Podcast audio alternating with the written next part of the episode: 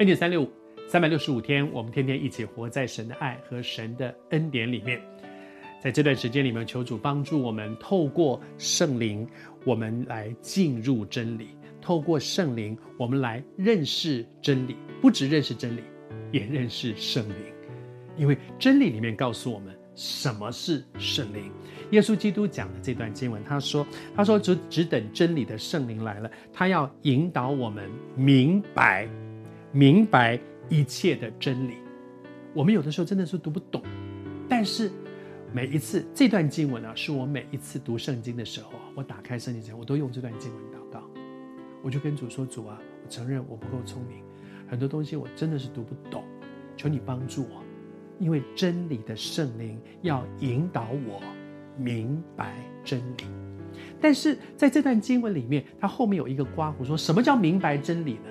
他说：“他这个字‘明白’这个字，它的原来的意思里面，在原文里面还有一个意思叫做‘进入’。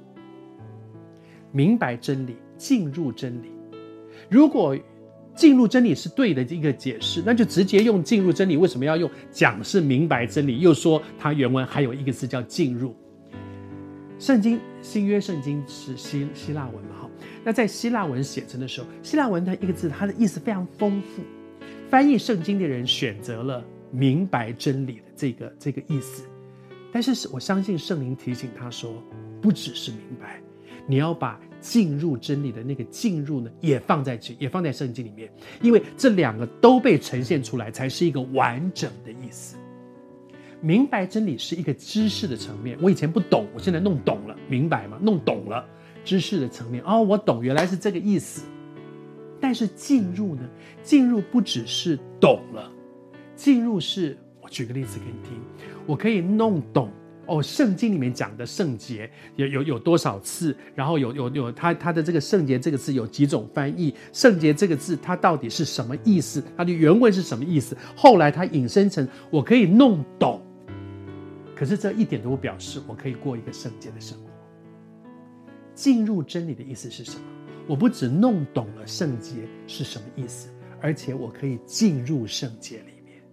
而进入圣洁，我我曾经听过过一位属灵的长辈啊，吴用长老，他讲这段经文的时候，我觉得我自己非常得帮助。他说：“什么叫做进入真理？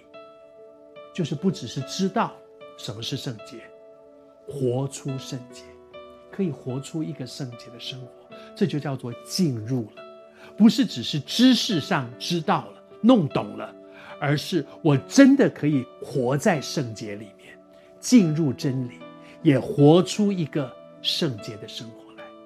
求主帮助我们，每一次读圣经，我我都用这段经文，我会很认真的跟主祷告，说主，我承认我不聪明，但是我很需要从你而来的智慧，圣灵求你帮助我明白真理，而且不只是这里明白，要进入真理。